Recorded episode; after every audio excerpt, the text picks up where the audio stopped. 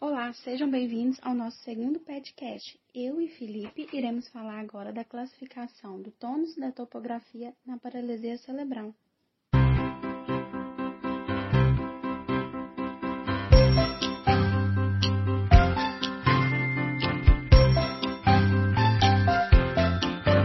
Os tipos de paralisia cerebral podem ser classificados de acordo com os tipos de tônus: espástico, discinético, atáxico, hipotônico e quadros mistos. A paralisia cerebral espástica bilateral quadriplégica. Nessa paralisia, o comprometimento encontra-se nos quatro membros e no tronco, que, por sua vez, encontra-se hipotônico.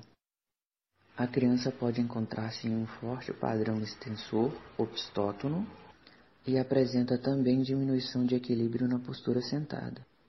Na paralisia cerebral espástica bilateral diplética, há um maior comprometimento dos membros inferiores em relação aos membros superiores. O tronco encontra-se hipotônico, há possível atrofia de membros inferiores e encurtamento de isquios tibiais. Na PC espástica unilateral, o comprometimento encontra-se no membro superior e inferior do mesmo lado do corpo, e a preferência de uma das mãos já é visível aos quatro meses, e a criança usa o lado plégico como auxiliar.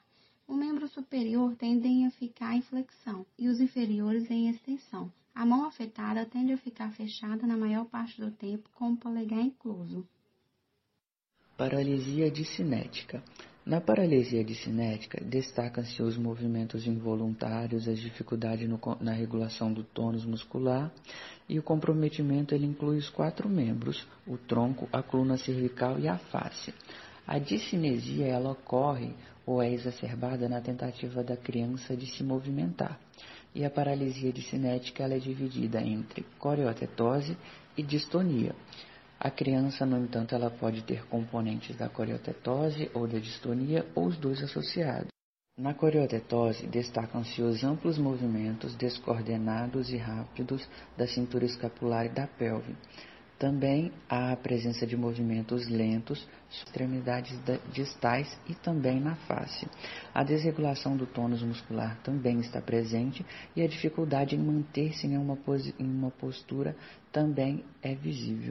Na distonia, destacam-se movimentos involuntários distais, contrações musculares sustentadas, hipocinesia e desregulação do tônus. O tônus se encontra-se aumentado. A assimetria postural também causa grandes danos à funcionalidade da criança e devido a todos esses fatores, ela se torna mais prejudicial do que a coreotetose.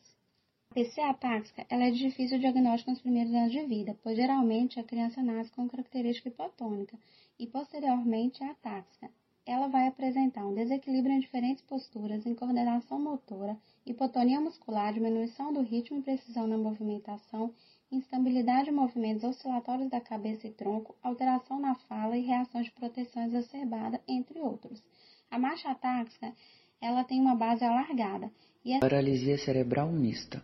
Nesse tipo de paralisia, a criança poderá apresentar manifestações clínicas de diferentes subtipos. Contudo, haverá predomínio da sintomatologia de um subtipo com componentes associados a outro. A criança Paralisia cerebral hipotônica. Apesar de o termo não ser mais uma classificação utilizada, ele é designado para crianças que não se encaixam em outras formas da paralisia cerebral e é caracterizado pela hipotonia que persiste por um período maior do que dois anos de idade. Nesse caso, pode haver transição do quadro, podendo surgir sinais de discinesia ou ataxia.